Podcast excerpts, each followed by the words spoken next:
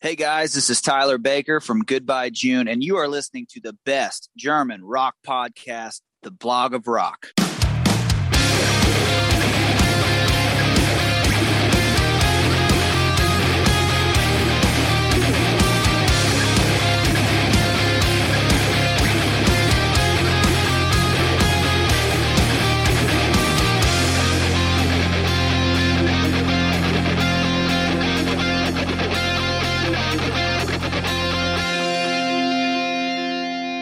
Hallo, willkommen bei The Block of Rock, deinem Hardrock und Heavy Metal Podcast Musikmagazin. Ich bin Uwe Lerch und ich nehme dich backstage mit zu den Rockstars. Natürlich quatschen wir über die Musik, die uns alle verbindet, über neue Platten, über Livepläne und was früher so war. Aber wir sprechen auch über die Menschen dahinter. Was hat sie inspiriert und motiviert und welche Rockstar-Tipps haben sie für dich da draußen? In den Show Notes, das ist die Beschreibung zu dieser Episode, über die du das hier gerade hörst, findest du einen zentralen Link für alle weiteren Informationen, der dich aber auch in meine offizielle Facebook-Gruppe führt. Ich würde mich freuen, wenn wir uns hier kennenlernen. Bist du nun am Start? Na dann komm doch mit!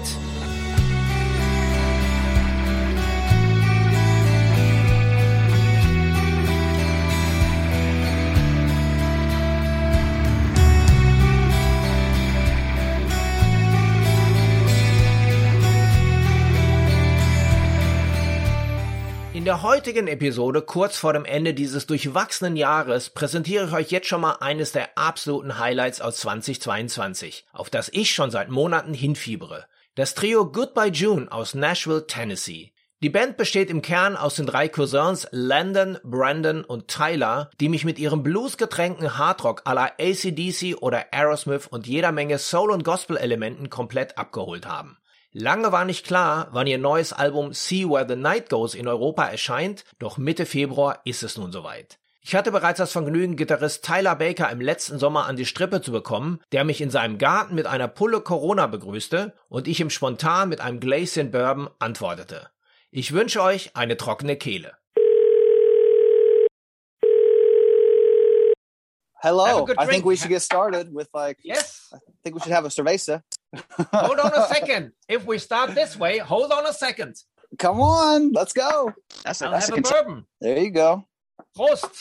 Cheers. Good to see you. Hello from Germany. Hello um, from Nashville. Welcome to my show. But maybe it's time for everyone who doesn't know your band and you personally. Maybe you can start introducing yourself a bit. Okay. Hey, I'm Tyler, uh, Tyler Baker from Nashville, Tennessee, and I'm in a band with my three cousins called Goodbye June. We're a rock and roll band, and uh, we do it. We do new music the old way. This sounds terrific. As you said, you're with your cousins. It's like a it's like a family project. Yeah, we uh, we all grew up together. So we um we grew up in very religious, very conservative background, and we played music for uh, the churches that we that we grew up in, and we ended up playing music together. So music's in our blood. Our grandparents were all traveling musicians. Brandon, my other two cousins, their their parents were evangelists and music ministers, and traveled the country preaching the word of God. So yeah, that's how we grew up, and we've been playing together for man ever since I can remember. So we did we started goodbye june in 2000 around 2007 to 9 uh, my brother passed away a brother who's pretty much like a brother to landon and brandon too he was in the military and he passed away. And so really hurt the, you know really grief the, the family was really hurt. And um, it was really hard to deal with that loss because he was such a big part of our family. And so me, Landon, and Brandon started getting together a lot, creating music and just being together and being family. And that those were the beginnings of Goodbye June of what what happened. The band name, you know, we didn't know what kind of music we were at that time, but we were just playing music, music as a way to heal. And does it help you while doing the music, especially when you have this kind of religious background? I hear a lot of, let's say, gospel-like tunes within your songs. It's not you're not a typical rock and roll band. So does this, let's say, this religious spirit help you to get over this tragic loss? No, I mean, I don't, I, I wouldn't say that. We're still, we're not very, um, each of us individually have our own, you know, beliefs and, and everything. But so we're not, um, we're nowhere near where we were as children growing up. I think we all just have our own interpretation of religion and, and all that now. Um, let's just say we, we don't go to the, the Pentecostal church like we used to. we, we do a you know, we do, we do our own things now. But, um, yeah, I, I think, I think so growing up in the church, we, we played a lot of uh, country hymns and we played a lot of uh, gospel hymns. So so God is has moments of rock and roll. So we were learning at a young age some of the tools and some of the tricks of the trade, so to speak, of how to entertain, how to move people, you know, how to create a great groove and a rhythm and a beat to to you know get people moving moving you know get people dancing you know even nobody was dancing and running the aisles and speaking in tongues but like it was you know that it was um it was all building a foundation for what we do now so you all grew up in nashville that's where your original came from no, I grew up. We all we're all from Southern Indiana, which is about three hours north of Nashville. And Landon and Brandon's parents travel around a lot. Um, so been down in Nashville since about 2009. So we've been here about 11 years so or 12. What I see the past interviews I did were a lot of bands coming from Nashville. It seems it's it's the ultimate melting pot for for rock related music at the moment. It's not only that uh, let's say Joe Bonamassa and Miley Cyrus are around, but, but lots of other great artists. I had also here on my show already, like Larkin Poe, for it. I love the girl. Yeah, love yeah, I love Rebecca. Uh, yeah, amazing. Those they're incredible artists and they're even kinder people. That's right. I saw their uh, Christmas podcast they had working together with uh, Tyler Bryant and the Shakedown, and they with you know yeah. also also the husband of of Megan. So it was a, it was a great show. Do you do you know the girl? See at we have we have a lot of mutual friends, so we'll see him just in past. I'll see him at a party. I'll see him at a you know a barbecue. Uh, we all we all know a couple other bands mutually, like like Halestorm. They're friends with all the the Halestorm people, and we are too. And so when it's kind of like when people throw parties and we're all invited. We we get to hang out and have beers and and you know talk talk shop. You know. At least you're having a beer, by the way. Cheers to That's you. right. Because Cheers. the the past weeks I had lots of interview with artists not drinking any alcohol anymore. So it's a different side of rock and roll. So I had uh, Josh from Buckcherry the other day. Great yeah. guy, really wild guy, but he's sober for 25 years. So it's uh, yeah, it's not, it's not too bad. Of course, there's nothing to blame, but sometimes yeah. the drink is nice and belongs to the rock and roll and belongs to creativity. I couldn't I couldn't have said it better. So coming back, let's say to the start of the band, which were the bands who has inspired you most when you started the band? Well, when we when we started the band, where we were at as Bull is a lot different than where we're at right now, right? So we've, you know, right now we've done tons of tours and we've explored rock and roll and we've created multiple records now and we're, we're really trying to stretch and and dive into uh, doing straightforward timeless is the goal timeless rock and roll. So it's like when you put it on today it sounds it sounds good and modern and fresh. And 30 years from now it sounds good modern modern and fresh. It's not gonna it's trying to do our best to be timeless and um so when we started the band I think there was a lot of uh, a lot more. We were unraveling our childhood. We had a lot of issues with uh, like our subject content was a lot about oppression and uh, unraveling. You know, like I said, unraveling your childhood and becoming you know your own person. So I think where we're at now is a lot of that's behind us, and now we're we're really focused on being just an honest, in your face, stripped down on like rock and roll band, you know, and different from where we started at. I feel like we have a lot more baggage to shed, and you can hear it in our music, you can hear it in our subject content. And as we progress through, Magic Valley was our first record, and then um, Community Inn was our second record, and See Where the Night Goes, what the third record will be called.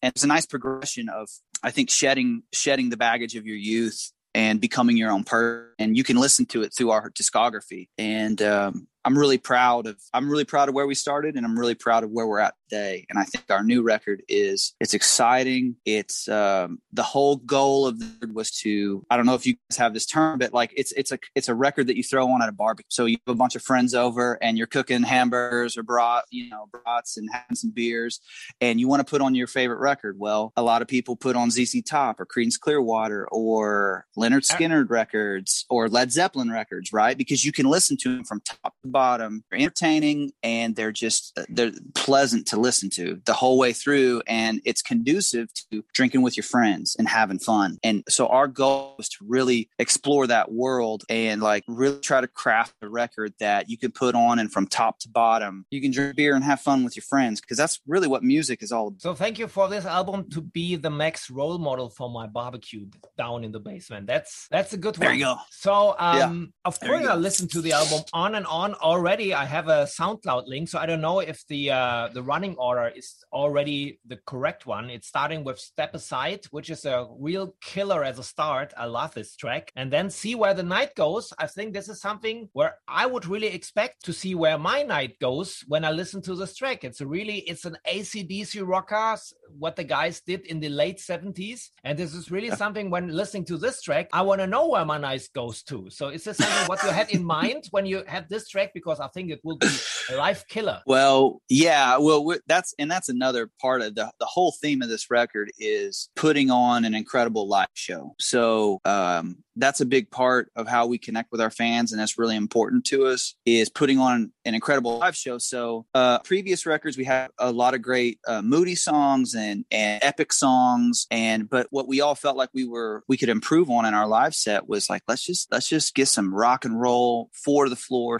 stomping and sing fun music right? So that was the motivation behind you know a lot of these songs. And you can you can tell which ones we're trying to go for that for you know definitely see where the night goes right? But um on a side note it's funny about see where the night goes. So our last the story of how we wrote that song was and it was for a rock cruise called shiprocked and the night before, us and, and a lot of our bands that knew that we were friends with went out, partied pretty hard, right? So, See Where the Night Goes, that song, we literally wrote that about the night before Shiprock. And uh, so, so when you when you um, hear all references of New Orleans and uh, you know the partying and going to the the you know go to the stall and I powder my nose, you know those like that's all that's all directly inspired from that night before we got onto uh, Shiprock.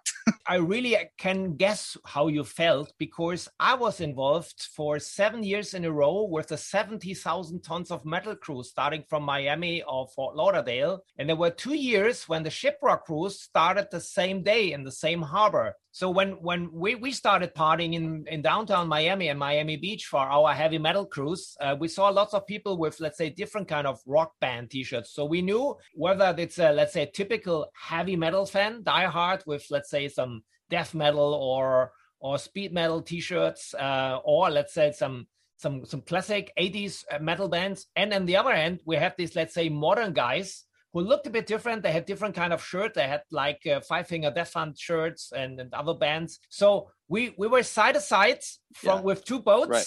and we were throwing to each other and uh, throwing swear words to each other. And we we always said to the other guys on the ship rock, "Your ship sucks." So this was quite funny. It was just a fun thing because it was yeah. great to be in Miami with two rock and roll cruises side by side. So it was a great day for rock and roll, of course. Yeah, absolutely. And and you know, and it's pretty rock and roll to uh be cursing out your, you know, a, a boat that's sailing next to you. So that's that's pretty cool. yeah, so I can really guess what inspired you to write a song, song like "See Where Night Goes." My favorite track on the album yeah. is uh, "What I Need" because I I was always really inspired by great rock and roll ballads, and this is actually a track. I think if Steven Tyler will hear it, he would love to write the song.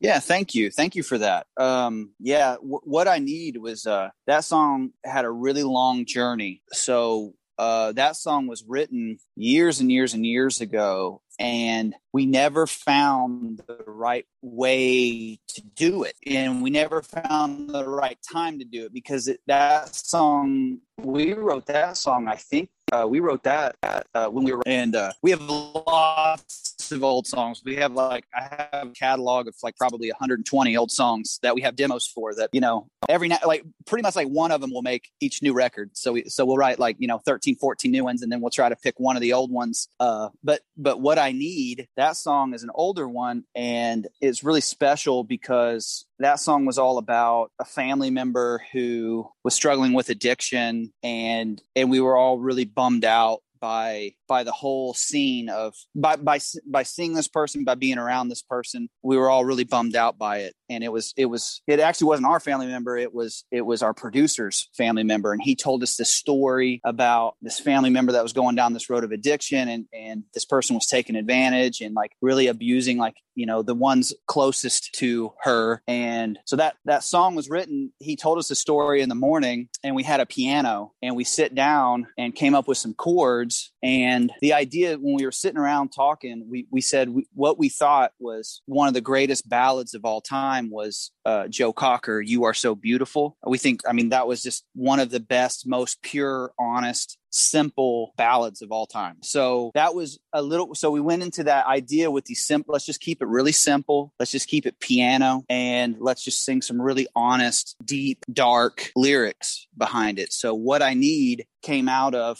came out of all that and we so we held on that song for a long time there was i could show you different versions of that song there's a version there's many versions of that song but the one that we settled on was the one that you're you heard on this record which is the piano instrumentation and an acoustic. And then so we were we were writing and we were performing it. Originally we were just going to keep the piano the whole way through. And you know we we were we knew we knew what kind of record we are going to put out. We're going to put out this this uh, straightforward rock and roll record. So how do we make what i need fit in? And so we got inspired by let's do like kind of a queen a queen style bridge. You know like that's when the guitar comes in and and the, and the and everybody comes in and then the the gospel chorus uh, choir comes in and when we were done with it, we were so proud of, of where the song ended up at. Like we have to put it on the record. So, and we ended up showing it to Earache, which is our, um, which is our record label. And we were actually pretty kind of hesitant because Earache, as you know, they're a metal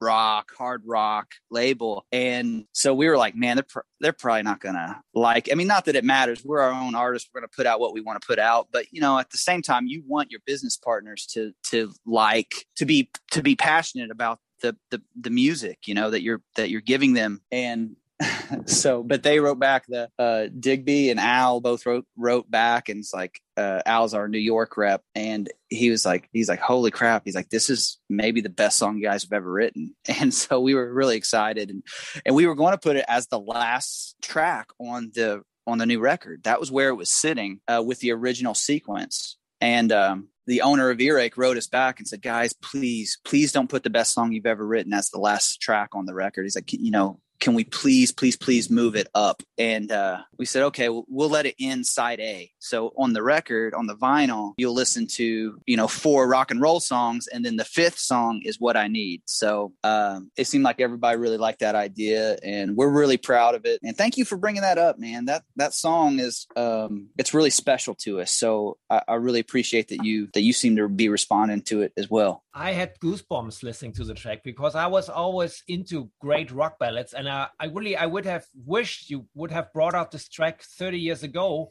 when MTV was big with these kind of ballads music back in the past. But uh, yeah, hope, hope, hopefully, hopefully this uh, song will find its way through through all the fans listening to this album. Um, what made me these yeah. goosebumps was maybe the simplicity of the song because as you said you know comparison to, to joe cocker's you're so beautiful. This is something which i haven't have not thought of but now knowing it what your uh, intention was um, i could hear it in a way. And it's a very simple piano uh, melody with these kind of deep lyrics.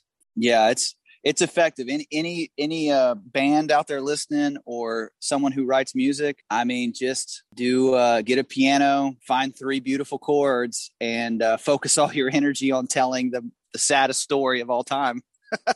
And you'll you'll usually end up writing a great song. that's that's what that's how you succeeded. So what is the basic plan with the album? As I've heard for today from Dan, who is doing the promo in, in, in Europe, that there's no fixed release date. Mm-hmm. That's what I've get, heard. So what is the plan? You're waiting for come to come over also with a tour, or you're waiting for a tour in the US to to bring it out, or so what is the basic plan? By the way, cheers. Yeah, post my friend. Cheers. The um, the basic plan is um, we, we're a touring band, right? So we want to be able to have tours to support a record. Um, and right now, there's just so many restrictions uh, in Europe as far as with COVID. We didn't think it would be, we didn't want to release the record and then tour it six months later. We were really scared of that, even though we, we could tour it in the United States right now. Um, but Europe and England and Germany you guys are all so important to to us because uh, some of our biggest shows and yeah some of our best fans are from germany and england and france and uh, you know these european uh, cities. So to us we wanted to be able to in essence plan a world you know a, a, a, U, a united states and europe tour um, to commemorate the release of this. So that's what we're working on right now. We, we you know, really England is kind of one of the big hangups because they're not, they still have this crazy travel restrictions. Um, but we're hoping by the fall, those will all be lifted. And what I'm hoping is that we'll have some single releases between now and the winter and then I think first of the year we'll I think we'll be ready to announce a great you know a big tour maybe maybe in the fall but we'll see. We're just kind of wait we're, we're, waiting to see what COVID does you know? Of course. Uh, I see that there are some bands in the US already touring at least some smaller let's say some states not a full uh, tour but uh, it's, it's at least good to see some live photos yeah. and see some uh, live video somewhere on the nets that the rock and roll is still alive because here in Germany it's still yeah Leo we you don't have big uh, shows we have only limited shows outside with 50 people wearing masks, even at sitting also, yeah, at the same time. This is not rock and roll, but at least you hear some loud music. This is something right. it's much better than some some months before. Now, right. E- even in Germany, people get vaccinated. Right. Uh, we, we we were a bit late this time, yeah. I know you guys in the US, you were miles ahead. So when did you get your vaccination? Um, well, I have a little bit of a different story because my so um, my wife was pregnant with um, our uh, our second child, so she just had my my son, my my second child, uh, about eight days ago. So we were now we're going to go get the vac. We're going to stagger it. So I think I'm going to go get the vaccination actually probably this week, and and then my wife's going to get it the next week, and then we'll stagger them. So you know, keep taking care of some kids. You got to be on your uh, you got to be on your A game. So if if the vaccine like affects us in a way where we get sick, at least both of us won't be sick, you know. So that's our plan right now. I mean, but we're I have to get vaccinated because of the live shows and the promoters and stuff. They require the bands to get vaccinated. So um, I'm going to do that probably this week. But yeah. but on a side note, me and my wife and actually the whole band we got covid in uh, february oh. so yeah so we we've already kind of been through it and uh, we all still got antibodies but but still we're going to get vaccinated soon by the way congratulations to your second child thank you thank you so, very much so, so, it's, so it's been a great week for you with birthday and the release of the new baby. I know. Yeah. And I have a wonderful interview uh, podcast from Germany calling me. It's been a it's been a really nice week.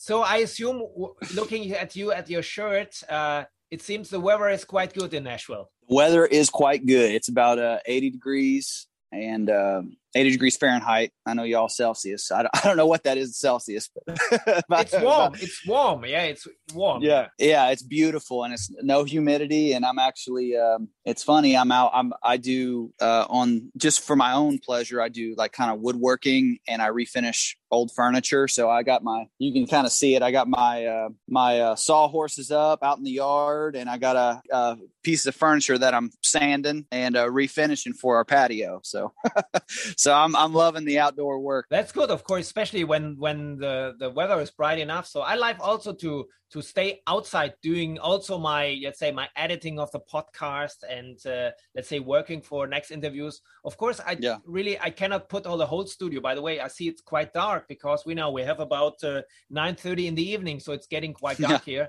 but yeah. Uh, but it's, it's it's okay for me um because I really like also sitting outside, listening to the birds singing, and you know just enjoying the weather outside. It, it gets some more creativity, especially when you when you can do it in your home environment while the yeah. world is still crazy outside. I'm also happy to have a little garden and uh, working on my on my podcast as well. So what I really enjoyed yeah. on this call is that uh, I I got to know somebody who I haven't been aware quite a days quite a days ago, but it seems that we have a kind of uh, same same mindset because I like this kind of classic rock music, uh, being a bit older than you, but also on the other side, uh, I love this kind of, let's say, gospelic, soully background as well. So I love also a lot of uh, soul music, Stax records, and all that stuff back yeah. from, from the early 70s. I also like, you know, I like like Zeppelin, ACDC, Aerosmith and also right. the harder bands. But I also like Isaac Hayes and and uh, artists yeah. like this, Otis. So this is something which I like. I like both. Yeah. So I there's no black and white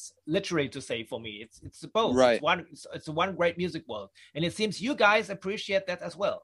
Yeah, we we really do. Um, I think our upbringing and you know that helped us with soul music, that helped us with gospel music. Um, really, it taught us about the bass and the drums. You know, that's really what you think about when you hear great soul music is the how the bass and the drums interact and how they create this rhythm that makes you want to dance or tap your toes or or you know uh, move. You know, so I think our upbringing really helped with that. And then I grew up playing a lot of blues, and I played in blues clubs when I was uh, younger at a pretty early age. And so I fell in love with the blues. So the three kings to me are the greatest, some of the greatest artists of all time BB, uh, Albert, and Freddie. I mean, you can learn, you can pretty much encompass most of to me what we do in rock and roll by just listening to those artists because I mean, the only thing that I'm doing is speeding up and swinging and putting maybe a couple more notes into uh, those guys' riffs and those guys' solos and those guys' ideas um, you know, and what's funny is a lot of artists, you know, we we get like you said, there's some ACDC style things, and it's not necessarily that um, we wanted to sound like ACDC at all. What we really wanted to do was, I think, I think us and ACDC have some of the same influences. You know, I think, I think, I think th- those guys were probably listening to Albert and Freddie and BB King too. You know, and I think, I, I mean, a lot of great rock bands were. You know, obviously Led Zeppelin, a big part of their sound was was um, speeding up and uh, speeding up old blues songs you know? So I, I, we have a deep appreciation for that. I know i do personally and i think and there's a little bit not so much on this record but in the past you can definitely hear a little bit of, of country in what we do. Uh, not necessarily twangy, you know, sitting on the tailgate with my dog drinking a beer kind of country, but there's but there's something about like the sadness, and there's something about you know how I bend how I bend some of my notes that to me sounds more country. So, and and I relate that back to our upbringing of my upbringing of, of playing in country or um, in church, but we were playing old country hymns. So we were we were playing three chords, and somebody was twanging away on the electric guitar. And uh, so it's nice that you say um, thank you for saying that you appreciate our cumulative music knowledge because I think Goodbye June, that's a big, I mean, that's how we create our own sound is through the paths of all these previous uh, older influences. We kind of take and we take a little bit from our gospel roots. We take a little bit from our country roots. We take a lot from the blues. And and really i mean there's something i don't know if you noticed it all but there's there's a little bit of like grunge in what we do like because we all grew up listening to nirvana and soundgarden and like that was our that was our music when we were teenagers. So there's something about like there's a song on the record called nothing which is uh track seven or eight or so and that to me that one screams grunge. That one screams like soundgarden. That that there's something about that one and it's just the lyrics that he's singing and how he's singing it. I think we get a little we get out of classic rock land and we get out of uh, soul land. There's not as much soul in that song. It's it's more this painful grunge you know almost like we're hitting you over the head with a club you know in that song. So you know it's it's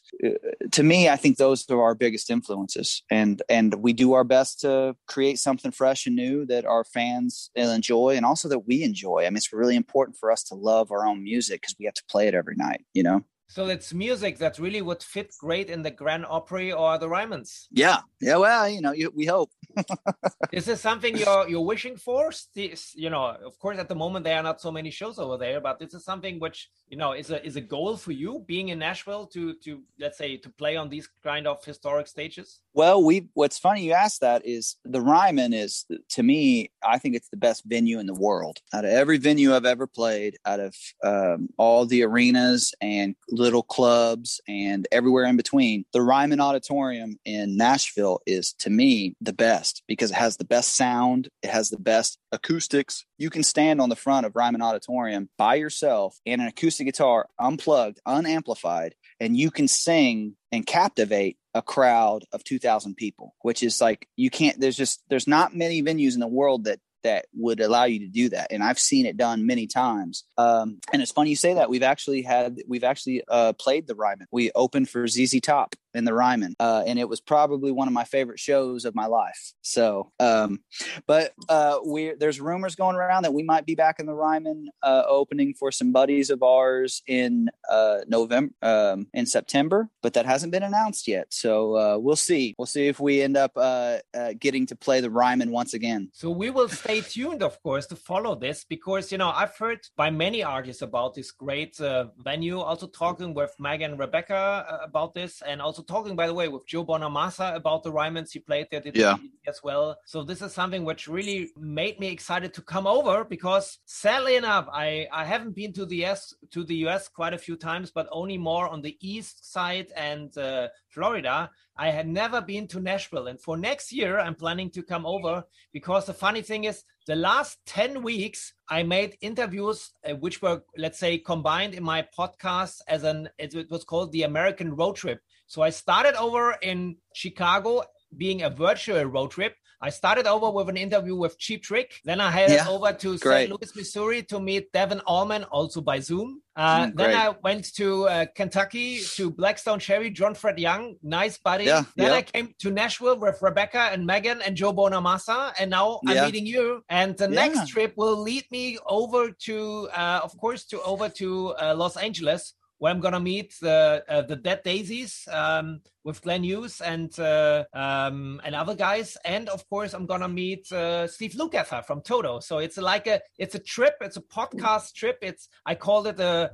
let's say an authentic road movie for your ears. So I'm getting always yeah. influences about the cities, about some special uh, let's say buildings like the Church of Country Music, the Mother Church yeah. of Country Music, yeah. the Mother Church of Rock and Roll. So it's what I described in my pods already, and it really made me hoping for next year when all the travel restrictions uh, are, are, gone that I come over to do the trip in real and then hopefully yeah. meeting you for a beer if you don't come over to Germany before and we have a great German yeah. beer. Uh, yes, absolutely. When you come over in the wintertime. I like, yeah. by the way, I you, we were talking about Earache Records, and it's funny when you know when Earache started, it was a typical, total different kind of music when they started the label, and it was yeah. really successful. But I think it started with the Rival Sons that they focus on this kind of classic rock, bluesy stuff with bands uh, who coming from a different kind of genre. And now, when you look at the artist roster of Earache, there are great bands, other great bands who are doing this kind of, let's say, classic yeah. rock, Americana, blues oriented rock and roll. And now uh, they're one of the best labels for this kind of music as well.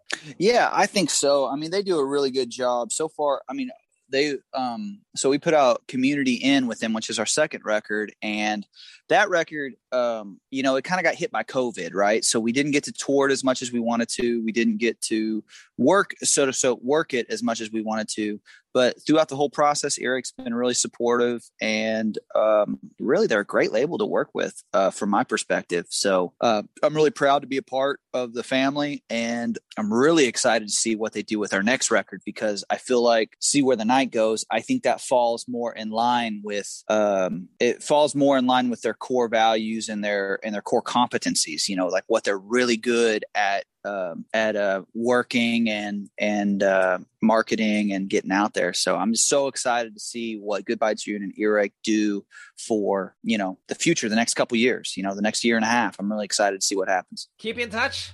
All, All the right. best, Tyler. Bye. Thank you. Goodbye.